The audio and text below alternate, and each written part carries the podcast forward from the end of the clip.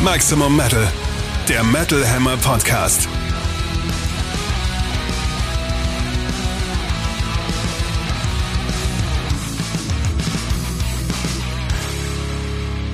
Episode 34 vom 17.06.2022. Für euch am Mikrofon Metalhammer-Chefredakteur Sebastian Kessler und Katrin Riedel aus der Metalhammer-Redaktion. Hallo da draußen. Schön, dass auch du wieder da bist, Katrin. Ja, Zuletzt weil. haben wir uns gesehen bei Judas Priest. Ja, danach hat man mich zehn Tage nicht mehr gesehen, weil ich Was mir da los? leider eine Corona-Infektion eingefangen habe. Das war zwar nicht so schlimm, muss ich sagen. Also ich hatte einen sehr leichten Verlauf, äh, bisschen Schnupfen, bisschen Hals, aber noch nicht mal irgendwie unfit gefühlt oder sowas. Ich saß nur leider zehn, Tau also zehn Tage mit äh, positivem Test zu Hause und konnte meine Wohnung nicht verlassen und leider auch weder zu Rammstein gehen, noch eine Interviewreise wahrnehmen, äh, die ich gerne wahrgenommen hätte, noch, lass mich überlegen, was habe ich noch verpasst? Ah ja, ein Wochenende mit meiner Familie.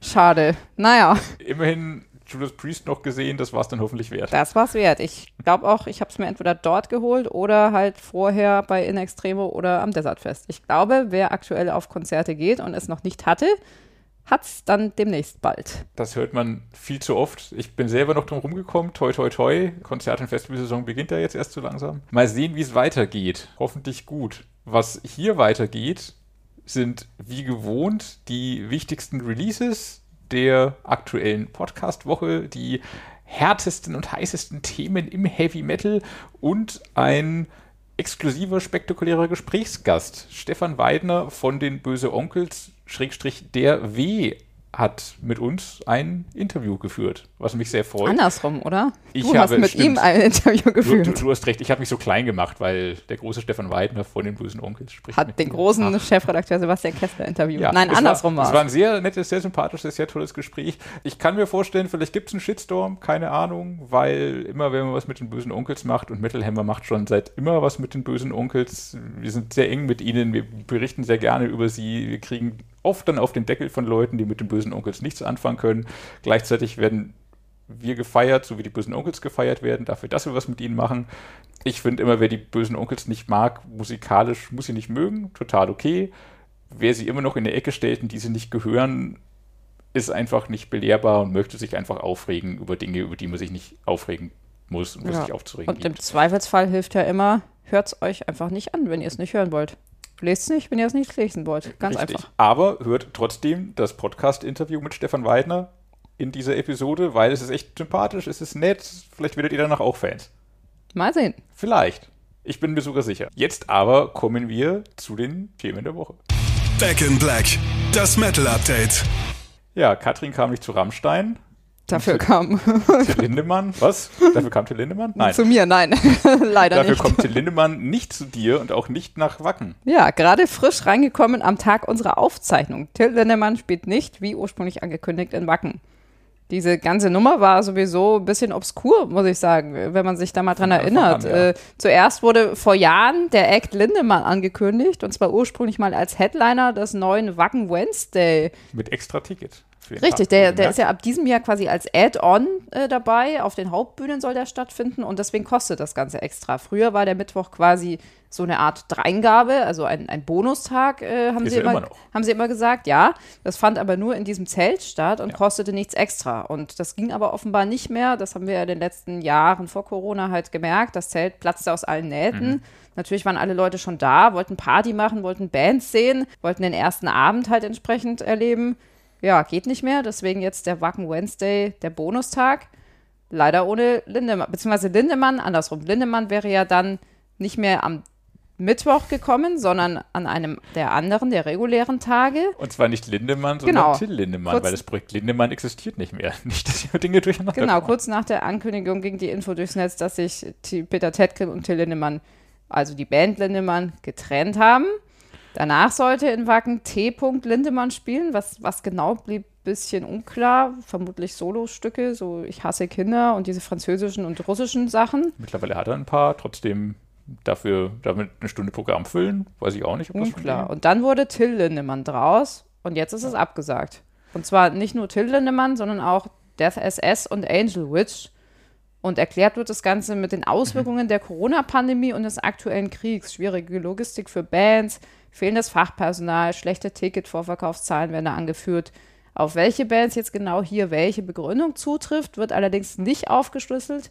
Bisschen schade, insbesondere bei einem großen Namen wie Till Lindemann. Da wäre vielleicht ein bisschen mehr Transparenz ganz schön gewesen. Ja, schon. Hat Till Lindemann keinen Busfahrer gefunden oder niemand, der den, das Banner auf die Bühne hängt hinten? Ich weiß nicht, was da an, an, Show geplant gewesen wäre. Also ich, ich hatte ja eigentlich gedacht, das wird vielleicht ein intimer Auftritt oder sowas. Äh, gerade wenn es am Hauptbühne? Ja, gerade wenn es am, am, Mittwoch gewesen wäre. Ja, aber auf der Hauptbühne weiß ich auch nicht. Ja, äh, keine Ahnung, findet jetzt leider nicht statt. Auch schade um Death SS und Angel Witch natürlich. Till Lindemann, um Angel Witch, hätte ja, ich auch gesagt. Till Lindemann ja, hätte ich gerne gesehen, aber wie heißt es so schön? Man steckt, steckt nicht drin. es ist sehr schade, weil wir jetzt echt zu lange spekuliert haben, was da live passiert mit ihm solo und jetzt sehen wir es einfach nicht. Aber vielleicht ja dann 2023, wenn er da nicht mit Rammstein auf Tour kommt. Aber das war ja ein Fake. Das war ja ein Fake. Mittelhammer.de hat es nicht vermeldet. Zwinker, Zwonker. Zickzack. aber freuen wir uns auch über Sachen, die passieren. Also nicht nur das Wacken stattfindet grundsätzlich, darauf freuen wir uns natürlich auch, aber freuen wir uns über Sachen, die jetzt gerade schon passiert sind und die mich jetzt tatsächlich sehr positiv überrascht hatten. Ein neuer In Flames Song. State of Slow Decay heißt er. Man liest das so und denkt sich, oh, neuer In Flames Song, bestimmt ganz nett und macht den an und ist dann so, wow, okay, ich habe versehentlich FC Gates angemacht. Nein, doch nicht. FC Gates ja mit Saxophon mittlerweile. Okay, ich habe versehentlich alte FC Gates angemacht. Nein, im, im, Refrain hört man dann auch, also man hört sowieso durch anders Gesang, es sind In Flames, eindeutig.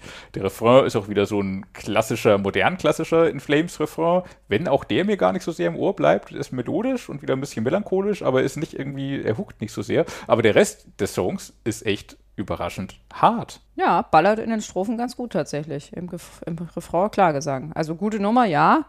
Haut mich trotzdem jetzt nicht total vom Hocker, muss ich sagen. Also für mich klingt das schon nach gehobener In Flames Ware, aber halt In Flames Standardware so ein bisschen. Ja, aber. Also ich könnte ihn jetzt nicht singen. Nee, ich auch nicht. Was den Song so groß macht, ist einfach, dass er wieder Part ist, dass er viel gegrollt wird, dass er viel gerifft wird, dass die Strophen zumindest echter Schweden-Death-klassischer sind, was man bei In Flames in der Form lang nicht mehr hatte. Also die, die Kommentarspalte auf YouTube dreht im positiven Sinne hohl. Das Timing ist ja tatsächlich auch super interessant. Das ist sehr interessant, ja. Weil aktuell gibt es ja zumindest einen mittelgroßen Hype um die neue Band The Halo Effect, die ja äh, vielleicht bekanntlich aus alten In Flames-Mitgliedern besteht. Also Michael Stanel von Dark Tranquility, Jasper Sturmblatt, der In Flames Gründer, aber auch Niklas Engelin, Peter Ivers und Daniel Svensson sind da dabei. Und die bringen im August ihr Debüt raus und huldigen darauf eben dem Göteborger Melodic Death Metal. Mhm. Gehen auch im Herbst dann mit Abonamarth und Machine Head auf Tour, also ziemlich fettes Paket. Ja, und jetzt auf einmal äh, parallel auch was Neues von In Flames. Ein Schelm, wer Böses dabei denkt. Haben In Flames ein bisschen Muffensausen bekommen und dachten sich so, hahaha, den zeigen wir jetzt auch, dass wir nicht nur Alternative Rock, Alternative Metal spielen können, sondern dass wir immer noch das Original sind. Ja, kann schon sein. Äh, wenn man sie direkt fragen würde, würden sie wahrscheinlich sagen, nein, natürlich nicht. Das hat nichts damit zu tun. Sie machen immer das, was sie wollen. Das ist ja Glaube so der, der Standard von In Flames und auch von, von den anderen übrigens auch. Mhm. Mit denen habe ich zuletzt mal gesprochen, mit The Halo Effect, die auch sagen, nee, sie wollen jetzt nicht unbedingt alte In Flames, äh, alten In Flames huldigen oder oder die, den alten Geist von In Flames wieder aufleben, sondern sie wollen, sie sind halt eine neue Band aus Leuten, die früher schon zusammen gespielt haben und die sich gut kennen, die sich mögen. Ein bisschen Nostalgie ist da auch dabei. Gucken einfach mal, was sie machen. Klingt das, halt so, wenn die Leute zusammen Musik machen. Das haben in Flamestein gehört und dachten sich so, na, wenn die nicht so klingen wollen wie wir früher, klingen wir wieder so wie früher. Ja. Was ja auch nicht stimmt. Der Song klingt ja nicht wie alte In Flames, der klingt so wie mittelalte In Flames, so Soundtrack to Your Escape, Come Clarity Zeiten fand ich so, aber auf jeden Fall härter als die letzten Sachen, wobei auch da mit der Einschränkung die letzte, also die erste Single zum vorherigen Album, das war I Am Above. Ja, stimmt. Da war ja auch so, wow, sie sind wieder hart und gegrollt wieder. Das hat sich dann auf Albumlänge ja auch nicht so durchgesetzt. Ich fand das Album gut, wie ja. ich auch den Song gut finde. Ich ja. fand sowieso alles, was In Flames in den letzten Jahren gemacht haben, gut. Sie haben, finde ich, kein schlechtes Album. Sie haben ein bisschen anstrengend nicht, schwieriger reinzukommen oder so, ein, zwei. Aber es war immer gut, sie haben immer ihr Ding gemacht, das fand ich immer super. I Am Above, wie gesagt, bisschen Back to the Roots. Das Album war dann ganz leicht Back to the Roots, Ja, aber jetzt vielleicht noch mal ein Stückchen härter. Was ich gar nicht mitbekommen habe, ehrlich gesagt, ist, dass Chris Broderick mittlerweile offenbar fest im Line-Up spielt. Hatte ich auch vergessen. Angeblich ist er seit 2019 schon als Live-Gitarrist dabei. Ich habe mich eh gefragt bei dem Videoclip, wer sind denn diese ganzen Leute? Das ist ja auch so ein bisschen das Problem. Ja, genau. Anders und Björn kennt man, aber die anderen kennt man nicht unbedingt. Also Chris Broderick kennt man von Bands wie Jack Panzer, Megadeth, Act of Defiance. Und die anderen beiden, da muss ich sagen, die habe ich persönlich sogar schon mal getroffen. Mhm. Die sind auch seit 2008 dabei. 2008? 18, Entschuldigung, seit 2018. Bruce, äh, Br- Bruce Paul Newman und Tanner Wayne. Mhm. Aber einen bleibenden Eindruck haben die bisher jetzt nicht bei mir Nee. hinterlassen. Ich glaube, wir haben auch einen davon sogar mal auf den Rubrikenseiten im Heft vorgestellt. Die Namen klingeln auch so ein bisschen, aber trotzdem sind Anders und Björn die, die man erkennt, die immer vorne stehen. Die anderen sind so ein bisschen gesichtslos. Sie haben den DJ nicht mehr dabei, oder? Sie hatten mal eine Ja, Zeit lang so einen komischen DJ, was einfach super seltsam Ja, auch wirkte. live, stimmt. Ja, ich glaube, am Rock Cards bilde ich mir ein, habe ich das gesehen. Ja, und auch irgendwann nochmal in irgendeiner Halle. Äh, auch noch mit DJ? Ja, ich glaube, Ja, aber. Das war seltsam, weil was hat er da gemacht? Also das, das, das, das war so ein bisschen sehr, wir wollen jetzt aussehen wie eine amerikanische Alternative Metal Band oder so. Keine Ja. Ahnung, das, das war seltsam. ja, irgendwann soll wohl noch ein Album kommen. Äh, da sind wir als langjährige Fans natürlich auch gespannt drauf. Ja. Gucken, was sie da machen. Ja, also gerade nach diesem ersten Song freuen wir uns drauf. Den neuen In Flames Song hört ihr in der Metal Hammer Podcast Playlist auf Spotify, wo wir natürlich wieder jede Menge Songs reinpacken werden zu allen Bands und Alben, über die wir heute sprechen. Steel meets Steel. Neue Alben im Härtetest. Der Bürgerkrieg zwischen Halo Effekt und In Flames tobt, oder Katrin? Ja, da kommen wir gleich mal zu Civil War, äh, der Bürgerkrieg. Civil War, äh, apropos, da tobt auch der Krieg. Civil War wurden ja als Abspaltung von Sabaton ins Leben gerufen, nach dem großen Split im Jahr 2012. Ich fand immer, ehrlich gesagt, dass die Band deutlich mehr ist als nur eine ja, Horde von Nacheiferern. Und das lag vor allem an Nils Patrick Johansson, den man ja von Astral Doors kennt. Der war bei Civil War als Sänger und als Komponist und Texter dabei, hatte richtig gute Ideen und ja, das hat auch zu super Songs und richtigen Hits geführt. Der hat auch eine super Stimme einfach. Der hat eine super Stimme, genau. Ist ein bisschen schwieriger Charakter, glaube ich, was ich so jetzt nach drei Interviews zu Civil War mitbekommen habe, aber hat in jedem Fall musikalisch richtig was drauf. Und äh, nach drei Alben ist er jetzt nicht mehr dabei, sondern die Band hat jetzt einen neuen Frontmann, und zwar einen Amerikaner, der heißt Kelly Sundown Carpenter. Schöner Name. Ja, total. Der Schön. klingt stimmlich relativ ähnlich, bringt aber doch auch noch ein bisschen eine neue Note mit ein. Auf dem neuen Album Invaders, um's das, um das es hier gehen soll, äh, das übrigens am 17.06. erscheint, hört man weiterhin eine Mischung aus ja, pompösem Heavy und Power Metal mit vielen Samples, mit Chören, mit atmosphärischen Spielereien. Ja, man braucht ein Herz für solche Musik, aber Fans der Stilrichtung dürfte das weitgehend gefallen, äh, wie ich das einschätze. Die Platte hat vielleicht nicht die Hooks, die nötig sind, um wirklich im Kopf zu bleiben, aber es ist alles sehr ordentlich gemacht und klingt schön schwungvoll und erhebend. Zum Beispiel Invaders, der Titeltrack, aber auch Carry On, Warrior Soul, das dürften so drei der besten Songs des Albums sein. Gerade Carry On ist so ein geradeaus Metal-Disco-Hit. Und damit wahrscheinlich am ehesten noch an Sabaton dran. Ansonsten, gerade mit, mit dem Album jetzt, sind Civil War so ein bisschen Sabaton für Leute, die kein Sabaton mögen.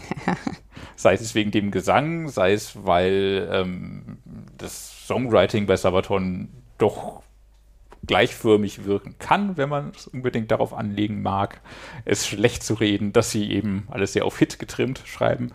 Ähm, oder einfach aus Prinzip Sabaton doof findet, äh, darf jetzt zu Civil War rüber switchen. Die haben natürlich auch die Kriegsthematik, aber irgendwie weiter gefasst. Sie haben nicht dieses total heroisieren, heroisierende, sondern sind doch dramatischer und ein bisschen düsterer unterwegs als die großen Brüder. Ja, auf dem Album auch ein bisschen persönlicher. Also der Sänger hat versucht, so ein paar persönliche Schicksale auch noch äh, umzusetzen. Aha. Es gibt da auch ein paar getragenere, epischere Stücke. Die so, nicht so, seine persönlichen Schicksale. Nee, nicht sein persönliches Schicksal, sondern persönliche, also Kriegsschicksale ja. oder, oder äh, menschliche Schicksale ja. anhand von einzelnen Menschen sozusagen. Ja paar getragenere, epischere Stücke, die Emotionen reinbringen, zum Beispiel Andersonville. Da geht es um Briefe, die aus einem Gefängnis sozusagen nach Hause geschickt werden auch sehr dramatisch. Die Themenmischung ist sowieso relativ vielfältig und interessant. Da hat er richtig gute Arbeit geleistet und wer da tiefer einsteigen möchte, kann sich in meiner Story dazu belesen. Und zwar in der seit Mittwoch am Kiosk liegenden Metal Hammer Ausgabe ist die zu finden. Mit Arch Enemy Titelgeschichte. Genau. Also in jedem Fall gutes Album, saubere Hits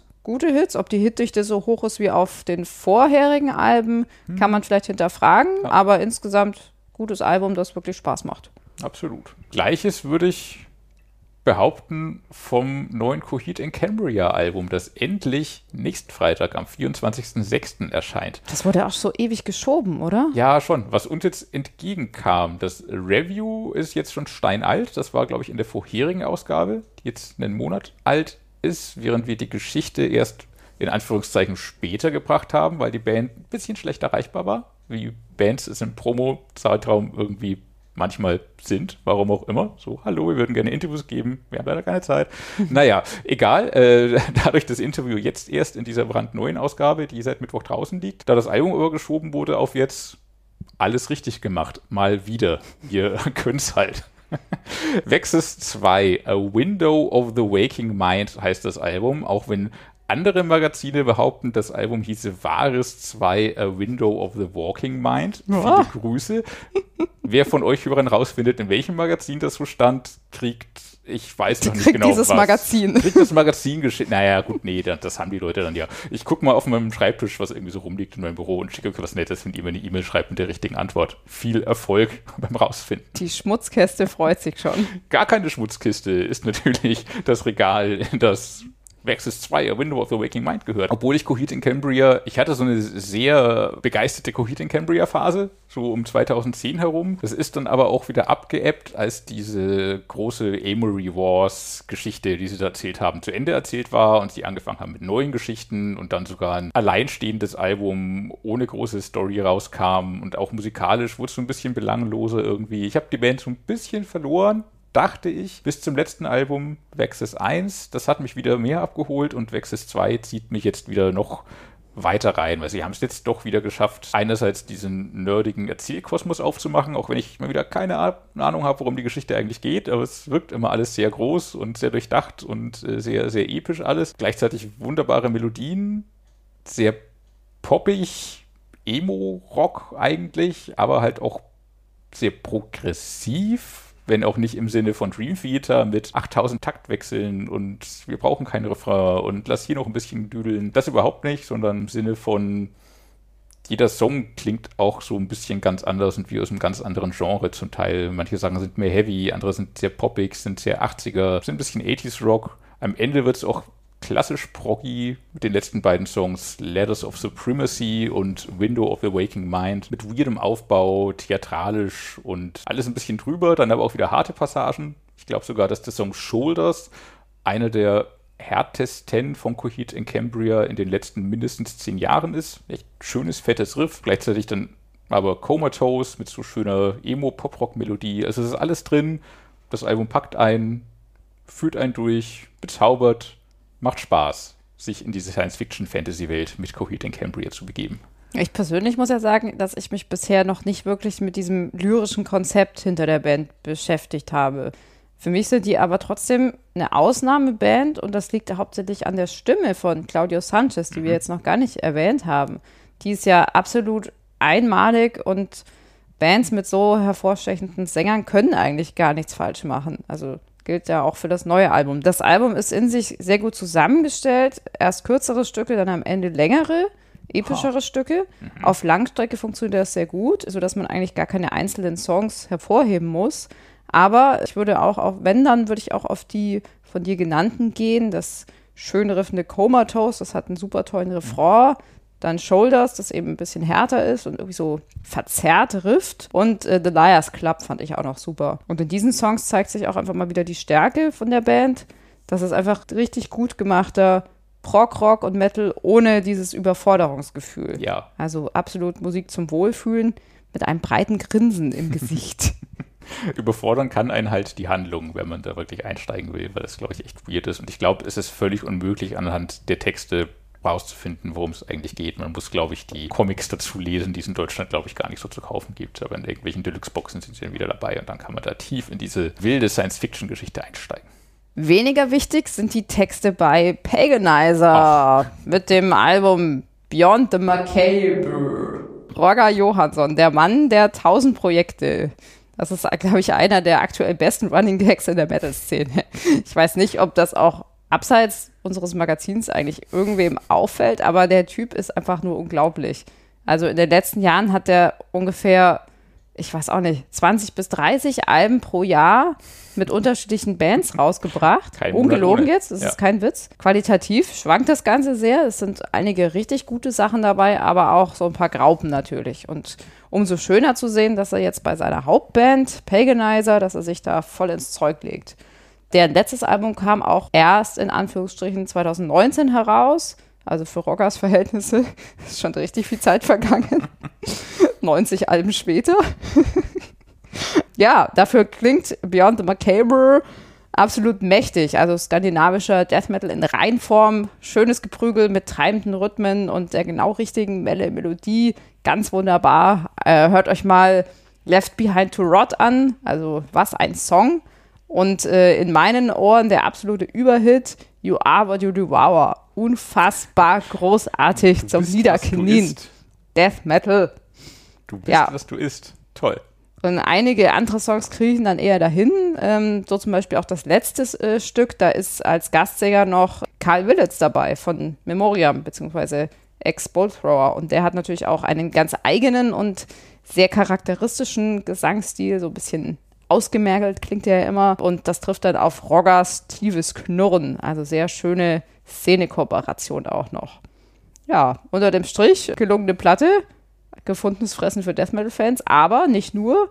Also wer ein Herz für extremeren Metal mit Melodie hat und sich da auch drauf einlässt, der kann auf dem Album auch durchaus Passagen hören, die an Amon Amarth erinnern, würde ich behaupten. Klar, andere Produktion, ganz anderer Anspruch natürlich, zwei völlig verschiedene Bands, aber unser Rogger kann einfach Songs und Riffläufe schreiben, die zünden. Schon. Wenn man es böse sagen will, ist es halt ein, ein Death Metal Album. Aber was für eins! Aber ein echt gutes. Also findet nichts Neues, macht alles, alles, wie man es kennt und wie man es mag, aber das halt richtig gut und echt mit ein paar schönen Riffs und Melodien zwischendrin. Ja, und das machen ja die wenigsten, so wie man es haben möchte. Also weiter so, aber äh, lieber alle drei Jahre ein Hammeralbum als alle drei Wochen ein halbgares, äh, lieber Herr Johansson. Ja. Grüße nach Schweden an dieser Stelle. Und Grüße nach Österreich zu Belfigur, deren Album The Devils ebenfalls am 24.06 erscheint. Ein Death Black Metal Album, wie man es von Belfigur kennt. Neu ist, dass sie die Chöre zum Teil ein bisschen lauter gedreht haben. Das sind so gregorianische Chöre. Das klingt damit noch so ein bisschen Satans rituell okkulter. Damit drehen sie einfach so ihr Satansgerät noch weiter. Ein Album, das angenehm kurz ist. Es sind zwar neun Tracks drauf, davon ist einer aber ein Bonustrack. Einer ist so ein längeres, auch sehr gutes, auch sehr songartiges Outro. In Wahrheit sind es aber nur sieben volle Songs eigentlich. Die sind aber alle sehr gut. Jeder kommt mit Zeilen daher, die man irgendwie sofort mitgrölen mag. Am schönsten fand ich hier tatsächlich aus Glorifizierung des Teufels die schöne Zeile Küss den Hintern der Ziege.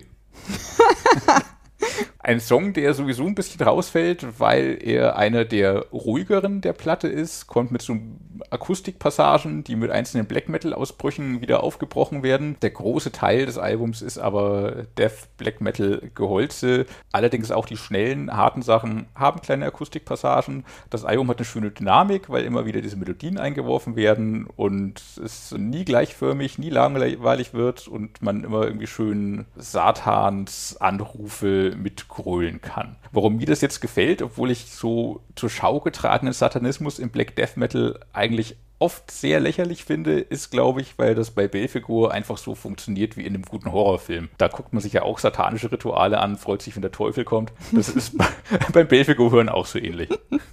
Man freut sich, wenn der Teufel kommt. Im Film. nicht in echt. In echt nicht. Ja, The Devils. Ich habe zur Vorbereitung auf den Podcast tatsächlich diese beiden Alben von Paganizer und Belfigor hintereinander gehört. Ja, ich auch. Und äh, klar kann man beides überhaupt nicht miteinander vergleichen. Ich muss aber trotzdem mal wieder feststellen, dass mich persönlich einfach Death Metal mit Melodien schon mehr kickt als diese satanische Black Death Mischung. Also The Devils ist natürlich überhaupt kein schlechtes Album, das will ich überhaupt nicht sagen. Sie setzen da viel auf Atmosphäre, schleichen sich auch erstmal ein bisschen an im ersten Song, bevor sich dann so die Hölle auftut und es musikalisch richtig epochal wird. Also hier Totentanz, Dance, Macabre, da ist es Macabre wieder, regelt dann ziemlich. Und warum? Treibende Melodien, da sind sie wieder. Da sind sie wieder und äh, das macht Belfegor ja auch so schön, dass Ja. da eben immer die Melodien drin sind. Im Geholze. Das getragene Glorifizierung des Teufels mit diesem deutschen Text ist dann auch Ja. ganz interessant. Es erinnert mich stellenweise tatsächlich ein bisschen an Eisregen, so von den Formulierungen her. Aha. Weil da halt einfach auch diese, diese überzogenen deutschen Formulierungen drin sind. Hm. Ein bisschen so diese, diese ein bisschen gruselige Stimme. Hatte ich so nicht im Kopf. Interessant. Da werde ich nochmal noch mal mit, mit dem im Hinterkopf reichen, wenn mich jetzt oft an Behemoth ein bisschen erinnert. Hm. Ja, vom Stil her, ja. Ja. Dann Virtus Asinaria Prayer fällt ebenfalls äh, sehr getragen und episch aus, klingt sehr melodisch, da sind auch die Chöre total dominant. Ja, Kingdom of Flesh beinhaltet dann beides, tolle Riffläufe und atmosphärisches. Also ja, da passieren in jedem Fall viele spannende Dinge auf diesem Album. Damnation Höllensturz wollte ich dann auch nochmal erwähnt haben, weil das irgendwie so einer meiner Favoriten ist, weil der Titel auch sehr cool ist. Ob da eine Zeile drin war, die man mitgrölen kann, habe ich mir zumindest jetzt nicht gemerkt, aber bestimmt. Man vergisst sie dann auch schnell wieder, zugegebenermaßen. Aber wenn man es hört, kann man schnell mal einen reingrölen und Ja. dem Satan huldigen. Dann Ja, auch. verschwindet er auch wieder. Wäre auch komisch, wenn man die ganze Zeit hier Totentanz, Totentanz singt. Nicht die ganze Zeit. Ja, so und zum Schluss gibt es noch einen Newcomer-Tipp. Äh, und zwar erscheint in der Woche auch das Debüt der englischen Band Raptors, geschrieben R-X-P-T-R-S, weil Raptors war nicht cool genug und Vokale rauslassen ist ja cooler. In jedem Fall möchte ich euch das Album Living Without Death's Permission besonders ans Herz legen. Das ist ja immer sehr schön, ohne Erwartungen an so neue Bands ranzugehen, von denen man noch nie irgendwas gehört hat und dann einmal komplett umgehauen zu werden.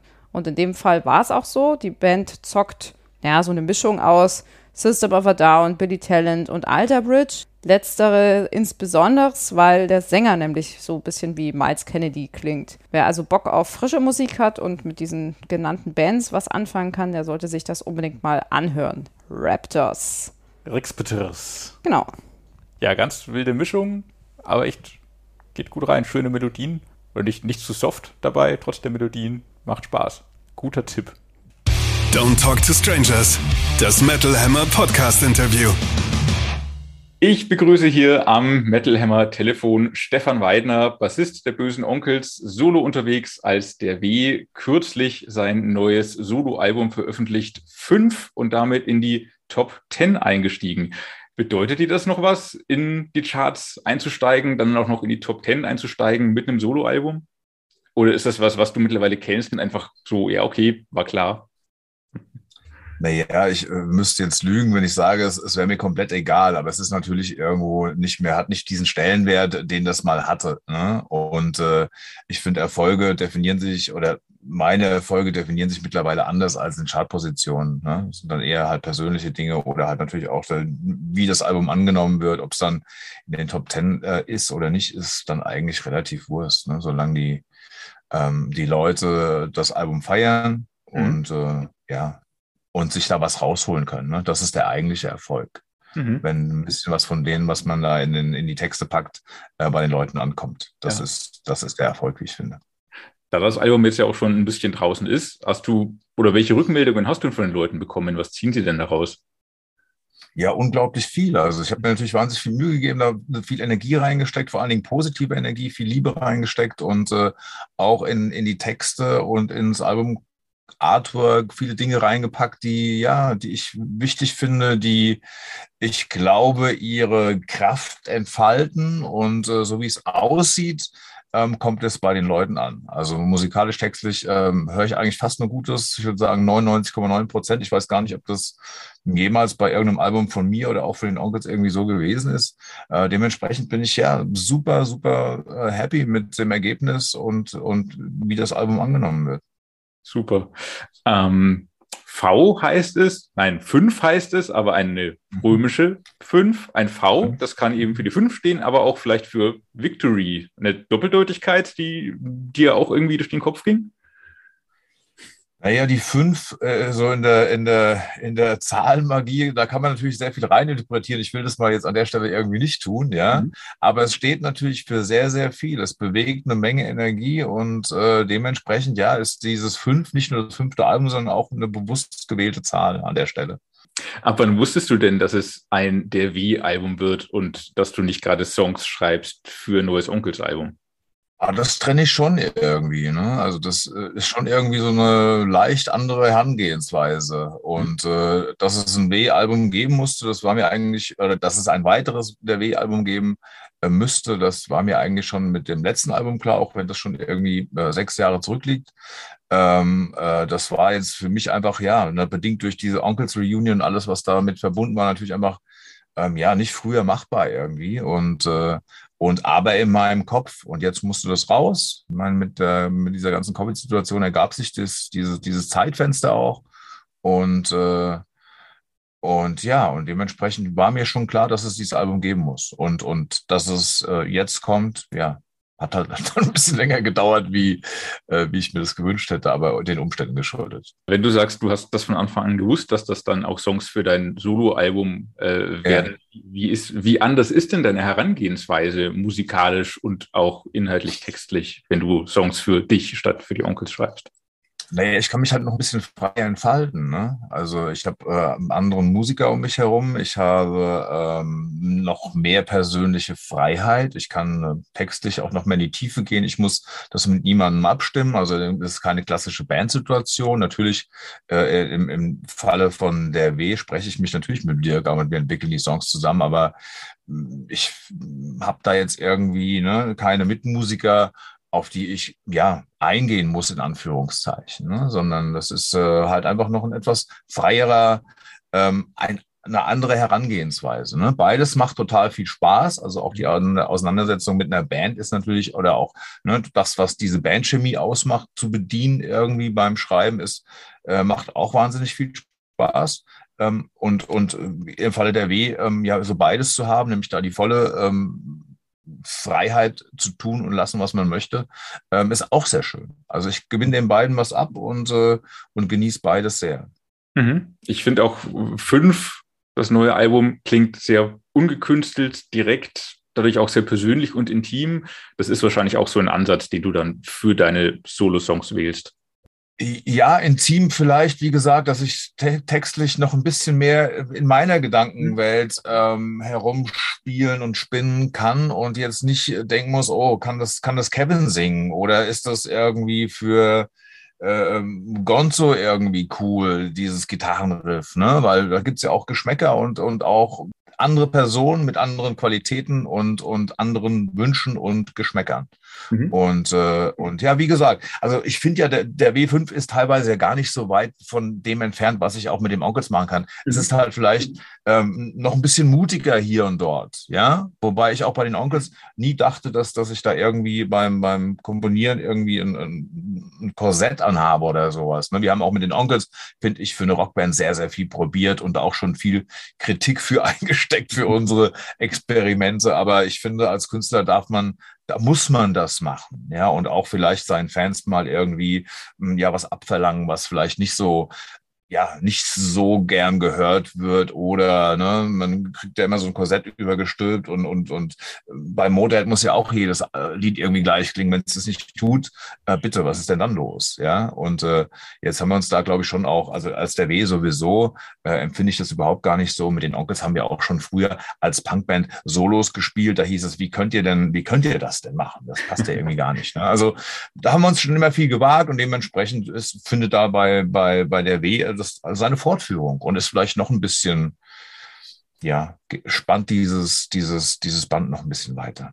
Ja, ich fand auch gerade die breit gefächerten Einflüsse auf dem Album fand ich sehr spannend. Von klassischem Rock, Deutschrock, Punk, Metal auch, gerade wenn man sich äh, das letzte Boot über den Acheron anhört, mit wirklich sehr mhm. deutlichen Sludge-Einflüssen, äh, fand, mhm. fand ich sehr faszinierend und spannend. Ähm, kann, kannst du da gerade gerade aus dem Metal und Sludge Metal Einflüsse nennen, die du vielleicht direkt hattest oder Bands, die du im Kopf hattest, als du es geschrieben hast? Nee, jetzt nicht wirklich. Also ich habe da beim Schreiben eigentlich keine Band im Kopf. Ne? So, so, äh, wenn man es dann später mal hört, denkt man, das klingt ja ein bisschen wie, klingt ja ein bisschen, also so geht's mir bei vielen Songs dann im Nachhinein. Aber ich habe jetzt diese, diese Herangehensweise nicht. Das ist eher so ein organischer Prozess, der, der ähm, ja fußt auf unterschiedlicher Inspiration. Ne? Das kann das kann einfach mal ein Basslauf sein, das kann vielleicht eine Gesangsmelodie sein, das kann aber auch ein, ein Sample sein oder es kann auch ähm, ja von irgendwoher kommen, ne? von einem mhm. Keyboard. Also da, da bin ich ganz offen und, und brauche auch diese, diese unterschiedlichen äh, Inspirationen, weil ich sonst super schnell gelangweilt bin. Also mir ähm, gefallen Alben besser, also in der Regel, sagen wir es mal so, die halt auch stilistisch ein bisschen bunter sind. Ne? Mhm. So, äh, ich tue mich schwer damit, äh, ähm, ja, jetzt äh, ein, ein ganzes Slayer-Album mittlerweile durchzuhören sage ich mal als Beispiel. ja, so geil wie ich die Band finde, ne? aber äh, ich höre mir dann halt irgendwie zwei, drei Songs an, habe dann meinen Kick. Oder Seal and Ardor zum Beispiel, ja auch so eine richtig geile Band, finde ich. Ähm, die, die, äh, äh, ja, ne, da, da reichen mir aber drei Songs. Ne? Und, mhm. äh, und wahrscheinlich ist das auch der Grund, warum ich da so ein bisschen äh, dynamischer im, im Songwriting bin. Ne? Ja. Ja. Verstehe. Ähm, glaubst du dass gerade diese, die Metal-Einflüsse, die jetzt gerade in das letzte Wut über den Acheron für mich irgendwie sehr in den Vordergrund traten, ähm, ist das was bei der W und auch bei den Onkels, das von manchen Leuten vielleicht unterschätzt oder gar nicht wahrgenommen wird? Also wie viel Metal da dann doch in dem steckt, was ihr macht? Weil es oft unter dem Banner Punk und Deutschrock läuft? Ja, also wir haben schon deutliche Metal-Einflüsse. Ne? Das, das zieht sich ja sehr lange zurück irgendwie. Mhm. Also da haben natürlich auch gerade, wie gesagt, Slayer oder Metallica natürlich ihren, ihren, äh, ihren Einfluss gehabt, deutlich. Ne? Also wir sind schon deutlich aus dem Punk gekommen äh, mit all dem, was dazugehört. Auch da gibt's ja viel Abstimmung oder viele unter, unterschiedliche in, in dem Punk, den melodischeren, den, den härteren, den amerikanischen, den englischen und, äh, und so weiter. Ähm, und äh, als dann, äh, ehrlich gesagt, äh, Metallica rauskam, war das eigentlich das erste Mal, dass uns Metal richtig gut gefiel. Also die haben uns dann so, so richtig zu Metal gebracht und dann haben wir auch über Jahre viel in dem Bereich gehört. Aber jetzt ehrlich gesagt, der klassische Metal ist nicht so mein Ding, ja, aber Thrash und, und, und, und die härtere Gang, also, also im Sinne von nicht härtere Gangart, weil das ist, das ist Blödsinn. Es ist wahrscheinlich eher am Gesang, ne? Oftmals tut man ja so sein, gefällt einem ein Album oder nicht, liegt ja auch so ein bisschen am Sänger und der eine mag es halt äh, gerne mit Falsett und der andere mag es halt gerne ein bisschen äh, gegrolter und ja, und ich habe da beim Gesang eher so die, die Vorliebe, den, ja, also nicht den Rob Halford zu hören, um ehrlich zu sein. Sowas äh, ne, ist dann halt eben nicht so mein Ding. Dann höre ich mir halt äh, lieber James Hetfield an. Oder auch die ganzen modernen Metal-Sachen. Also da gibt es ja auch mittlerweile unglaublich viele junge Bands von Architects bis sonst was, die die äh, gut auch kein klassischer Metal, aber es hat ja alles diese ne, Korn-Einflüsse, diese wahnsinnig tief gestimmten Gitarren und und Rhythmiken, die ja auch echt brutal sind, äh, wo ich immer anfange zu zählen und denke mir immer, wie machen die denn das? Ja und äh, und bin total fasziniert. Mein Sohn hört natürlich auch so einen Kram, der hat auch einen sehr breit, gefäch, äh, breit gefächerten Musikgeschmack und äh, da kommen manchmal halt auch Sachen rüber, die da äh, da wackel ich, da schlage ich echt mit den Ohren. Ja. Hammer. Also richtig gut, richtig gut. Aber auch da, drei Songs und ich bin durch mit dem Thema. Live ist das eine andere Geschichte. Da kann ich mir das äh, ein ganzes Konzert geben und das ist cool. Aber ähm, ja, Schön. Habe ich so meine, meine, meine Limitierung. du hast es deinen dein Sohn gerade auch schon erwähnt, der, äh, mit ja. dem du auch zusammengearbeitet hast auf dem Album. Ähm, wie, wie war ja. das? Wie, wie, wie war das für euch beide, zusammen Musik zu machen? Ach, eigentlich auch ganz natürlich und, und relativ unspannend. Ne? Elvis spielt mir halt auch so seine, seine Sachen vor, die, die oftmals halt eben noch keine fertigen Songs sind, sondern äh, Ideen. Und äh, eine Zeit lang kam das halt sehr, sehr, hat das sehr viel mit Gitarre zu tun gehabt. Und, und, und unter anderem spielt er mir irgendwann mal dieses, dieses Riff vor, was dann eben in das letzte Boot äh, über den Acheron äh, einfloss. Und, äh, und ich fand es geil. Dachte mir, das, das passt eigentlich richtig gut zu, zu der W. Und habe ihn gefragt, ob, ob er nicht äh, mit mir den Song ein bisschen weiter ausarbeiten will. Weil, wie gesagt, da gab es eigentlich nur so ein Hauptriff und noch ein, ein cooles Nebenriff. Und dann haben wir das einfach gemacht und mal noch ein Refrain dazugefügt und die Gitarre noch ein bisschen verfeinert und dann äh, kam dann Dirk und hat das ganze Ding noch mal richtig platt gewalzt mit seinem Gitarre, gitarristischen Können und dann ja gab es da keinen Halt mehr für uns. Wir fanden das halt richtig geil und diese diese ja diese slushigen, doomigen Sachen, die haben natürlich äh, äh, so ein bisschen was Verkifftes, aber auch mächtige Rhythmen, so auch so ein bisschen, ich hörte auch so ein bisschen Pantera auch. So lange Rede, das war relativ easy alles und, und entspannt und ja, und ich bin natürlich im Nachhinein total stolz, dass wir den Elvis auf äh, einem der W-Album ähm, hören dürfen. Super, sehr schön. Ähm, dann vielleicht nochmal zu dir zurück als Songwriter, Musiker und Sänger. Würdest du sagen, dass gerade deine Soloalben dich da auch nochmal noch mal anders vorangebracht haben als die Böse Onkels-Alben, gerade durch diese, wie wir es vorhin schon hatten, ähm, andere Herangehensweise, persönliche Herangehensweise auch und freiere zum Teil? Ja, also es ist so, so ein zweischneidiges Schwert. Ne? Ich tue mich äh, teilweise auch schwer, meine eigene Stimme zu hören. Ne? Da muss man sich erstmal dran gewöhnen. Und äh, ich fand das auch immer ganz gut. Ich meine, bei den Onkels ist ja, äh, komponiere ich ja auch so, dass ich sozusagen dem, dem Kevin ja auch die Gesangslinien vorsinge. Ne? Und er singt sie danach. Und, ähm, und da, das fand ich immer ganz gut. Ich fand das immer geiler, wenn er gesungen hat, äh, äh, wie meine eigene Stimme zu hören. Ja. Und äh, ja, und irgendwann stehst du dann halt dann da an vorderster Front und da muss man sich dann erstmal dran gewöhnen und damit arbeiten. Mittlerweile ja, habe ich mich dran gewöhnt. Ob das, ob das gut oder schlecht ist, das müssen andere entscheiden irgendwie. Ich habe nun mal diese Stimme und äh, versuche die relativ, wie soll ich sagen, breit einzusetzen. Ne? Von balladesken Sachen und sehr gefühlvollen, äh, leisen Tönen bis halt eben halt auch mit, mit, mit dem, vielleicht dem Deutsch-Rock eigenen äh, Reibeisengesang. Ähm, also mittlerweile kann ich mit der Stimme ganz gut leben, aber ich kann auch total verstehen, wenn jemand sagt, na ja, die Musik ist ja ganz geil, aber dem Weidner sein Gesang ist jetzt nicht so mein Ding. Also von daher gesehen bin ich da total entspannt, weil ich weiß ja, ich kenne es von mir selbst, wie oft äh, mich äh, ja Musik schärft, aber der Gesänger dann irgendwie, der Sänger irgendwie nicht so mein Ding ist und vielleicht dann dazu, das dann dazu führt, dass ich irgendwas eben ja nicht so oft und nicht so gerne höre. Ne? Dein Bandkollege Gonzo hat wenige Wochen vor dir sein Soloalbum veröffentlicht. Ähm, ich vermute ein Zufall, nicht abgesprochen. Trotzdem. Ist tatsächlich so, ja. Ist ja. tatsächlich ein Zufall, ja. Ja.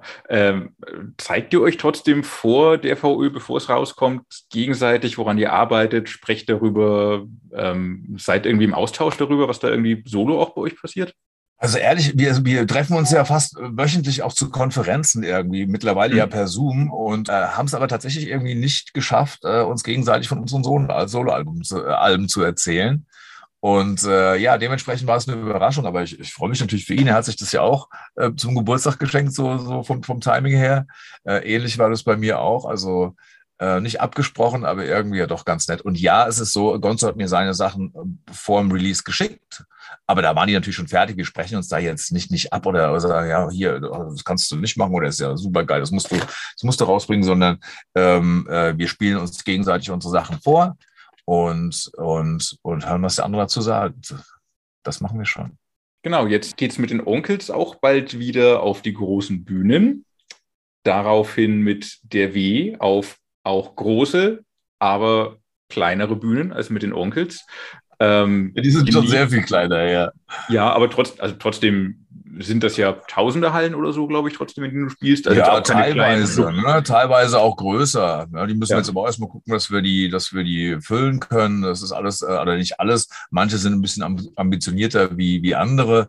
Mhm. Aber ähm, ja, für mich natürlich total spannend, ähm, beides haben zu dürfen, beides spielen zu dürfen, weil äh, so ein Clubgig hat natürlich auch einen komplett eigenen Charme und eine ganz eigene Dynamik und eine, eine ganz andere Emotion. Ne? Also ähm, ich will nicht sagen besser, schlechter, sondern einfach anders. Und das ist ein Traum, ja, beides bedienen zu können und, und beides haben zu dürfen als Musiker, muss man, muss ich einfach so sagen. Bist du vor einem, vor den beiden Settings aufgeregter? Also vor dem großen vielleicht, weil super viele Leute, dafür kann vielleicht weniger schiefgehen, weil alles sehr durchproduziert ist, oder vor dem kleinen, weil es einfach vielleicht spontaner, intimer, rock'n'rolliger ist auf gewisse Weise? Ja, ja, also ich glaube, so Aufregung würde ich das jetzt nicht nennen. Es beginnt so, so ganz kurz vor dem Gang auf die Bühne mal so ein, so ein, so, so eine kleine innerliche Wallung aufzukommen. Ja, das, das ist schon so, aber das ist auch äh, gut so, dass man, dass man ja sich dann vielleicht auch nochmal fokussiert und daran erinnert wird, was da vor einem steht und, äh, und auch so eine menschliche Komponente hat. ja, sonst, sonst wäre man ja so ganz eiskalt irgendwie auf die Bühne gehen. Nee, man muss schon sagen, das ist, das ist Wahnsinn. Also wie gesagt, ich halte solche Gefühle so Vorfreude, das ist nicht so, nicht so ganz das, was ich emotional pflege, sondern ich äh, genieße dann den Moment, versuche möglichst vorher nicht zu viel an solche Dinge zu denken, um mich auch, ja, keine Ahnung, da irgendwie auszubalancieren. Und äh, das gelingt mir eigentlich sehr gut. Mittlerweile habe ich das eigentlich auch, glaube ich, fast perfekt verinnerlicht. Wie gesagt, diese kurzen Wallungen vor, äh, ganz kurz vor ähm, dem Gang zur Bühne, äh, die sind geblieben, aber ansonsten ist das alles ganz, ganz gut austariert. Die Emotionen kommen dann auf der Bühne und das ist dann auch gut so. Und da wirst du einfach mitgerissen, ja. Da kannst du auch nichts machen. Jedes Konzert verläuft anders. Also da habe ich auch es nicht geschafft, in so vielen Jahren so viel Routine reinzubekommen, dass ich mich dann voll fokussieren kann auf mein Spiel oder auf was anderes. Du gehst da raus und, und äh, da kommt dieser Schwall an Energie auf dich zu von den Leuten, ja. Äh, und dann musst du erstmal dich schütteln, innerlich natürlich.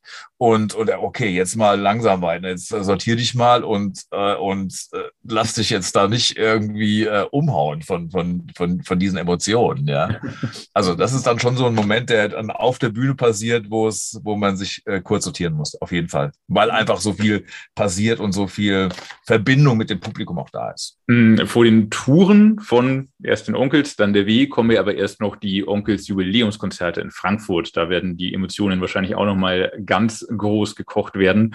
Ähm, wie bereitet ihr euch gerade darauf vor? Das macht ihr wahrscheinlich nicht nur in Zoom-Meetings. Trefft ihr euch auch bereits zu Proben oder so? Ja, natürlich. Ich meine, das ist ja eine riesige Produktion, ne? Und wir lassen uns da auch wieder viel einfallen, was, was natürlich geprobt werden muss. Jetzt weniger, ähm, äh, wir müssen ja nicht unsere Position auf der Bühne proben, aber da gibt's natürlich auch ein Licht, äh, was Design wird. Es gibt natürlich Effekte, Pyroshows und die ganze Koordination, die halt, ja, keine Ahnung, mit unserem Spiel dann nur am Rande was zu tun hat. Und natürlich muss jeder von uns sich jetzt äh, persönlich vorbereiten. Das, das passiert schon seit längerem, also auch ähm, äh, ne, bitte drei Jahre Covid, ja, da, da ist natürlich, habe ich jetzt nicht jeden Tag gesungen, ne? Und äh, spiele jetzt auch nicht jeden Tag und äh, habe die Zeit da schon auch mal anders genutzt. Und dementsprechend muss man da jetzt einfach wieder reinkommen, die ganzen äh, Koordinationen, diese Abläufe wieder automatisieren und, und das bedarf seiner Zeit, ja. Und natürlich tun wir als Band uns äh, drei bis vier Wochen vorher treffen in Deutschland und äh, spielen unsere Sets dort. Die ganze Technik muss abgestimmt werden. Wir müssen unsere Pulte programmieren und ähm, das ist ja jetzt nicht einfach ne, ein Gig, wo du mit der Handtasche irgendwie kommst, sondern da, da, da passiert ein bisschen was und äh, wir sind auch in all diese Prozesse in irgendeiner Form halt beteiligt. Ne? Und, äh, und dementsprechend, ja, ist das, ist das schon eine Aufgabe aber auch eine, immer eine super spannende und macht auch dann einfach wahnsinnig viel Spaß, mit den Jungs wieder dazustehen, weil im Moment, wo wir uns treffen, also jetzt auch die Onkels, ist es halt immer so ein Kindergarten irgendwie, ne? So, wo wir jetzt nun ja nicht mehr die Jüngsten sind, aber es ist halt immer auch immer sehr lustig und man muss erstmal irgendwie zwei Tage Mist erzählen und sich totlachen, bevor man eigentlich sich auf die Arbeit konzentrieren kann. Das ist schön, dass es immer noch so viel Spaß macht und ja, äh, ja, nicht, nicht mit Jüngsten hast du jetzt gerade selber so angesprochen und gesagt. Ja. Du hast dir das Der W-Album selber ein bisschen zum Geburtstag geschenkt. Du bist vor wenigen Wochen, wenn dieser Podcast läuft, 59 geworden. Dazu nochmal herzlichen Glückwunsch nachträglich. Ja, vielen Dank. Bereitest du dich damit geistig auf die 60 vor oder ist das ein Thema, das bei dir überhaupt nicht stattfindet? Ja, ja, genau. Ich plane schon meine Party. Also ich habe ja jetzt äh, viele, viele Jahre meinen Geburtstag so ein bisschen äh, unter den Tisch fallen lassen, weil äh, ja, es ist dann einfach auch nicht mehr so spannend, äh, Geburtstage zu feiern und Feste gibt's auch irgendwie an anderen Stellen so, ne? Aber die 60 äh, einfach auch so, weil jeder immer da so, so, so ein Ding draus macht. 60. Äh, jetzt könnte ich natürlich äh, ganz klischeebeladen sagen, man ist so alt, wie man sich fühlt. Ähm, also dementsprechend ist die 60 für mich jetzt einfach echt nur eine Zahl. Ne? Aber also eine runde Zahl und ich denke, da werde ich jetzt auch mal nochmal so, so richtig Gas geben irgendwie. Und äh, weil ich es auch lange nicht mehr gemacht habe an Geburtstagen. Also ja, da, da kommt, da kommt äh, wieder ein Jahreswechsel, wieder ein Jahr, wo man an sich arbeiten kann, wo man besser werden kann, wo man äh, ja, Dinge besser tun kann. Also es ist äh, für mich im Prinzip nur ja ein, ein, Kreislauf, ne? beziehungsweise ist es ja nicht mal, es geht ja nur in eine Richtung. ja. Das klingt so, als würde es nicht langweilig werden bei dir in den nächsten Wochen, Monaten und hoffentlich auch Jahren. Ich glaube, das ist, das ist mal das Rezept, um, um, um glücklich zu altern auch, ja. Also einfach neugierig bleiben und, und triebig zu bleiben, umtriebig, ja, Dinge weiter für sich zu entdecken und, und, und, und ja, an sich selbst zu arbeiten, ne? an, an seinem eigenen, an seinen eigenen Defiziten und, und zu versuchen, irgendwie eine, eine bessere Version von sich zu werden. Wunderbar. Entsprechend wünsche ich euch dann auch viel Erfolg bei den Vorbereitungen für die Konzerte. Vielen Dank. Vielen lieben Dank, Stefan, fürs Gespräch. Hat sehr viel Spaß gemacht. Sehr gerne. Ich hoffe, man sieht sich bald wieder live. Ich bin auf jeden Fall auf der Bühne. Wenn du Lust hast, komm vorbei. Grüße an, Grüße an alle Hörer, ja, und äh, danke für das nette Interview. Super Gespräch, hat echt Spaß gemacht, mit Stefan Weidner zu sprechen und ich freue mich tatsächlich schon auf die kommenden Shows auch der bösen Onkels hier in Berlin und auch auf den W live in Berlin im Astra im November. Aber erstmal stehen wir den Festivalsommer durch und haben bis dahin auch noch ein paar Podcast-Episoden. Nicht Beispiel. mehr viele tatsächlich. In, in der nächsten Episode hört ihr erstmal ein Gespräch mit Attila Dorn und Falk Maria Schlegel von Powerwolf. Und zwar sprechen die beiden über ihre kommende Veröffentlichung.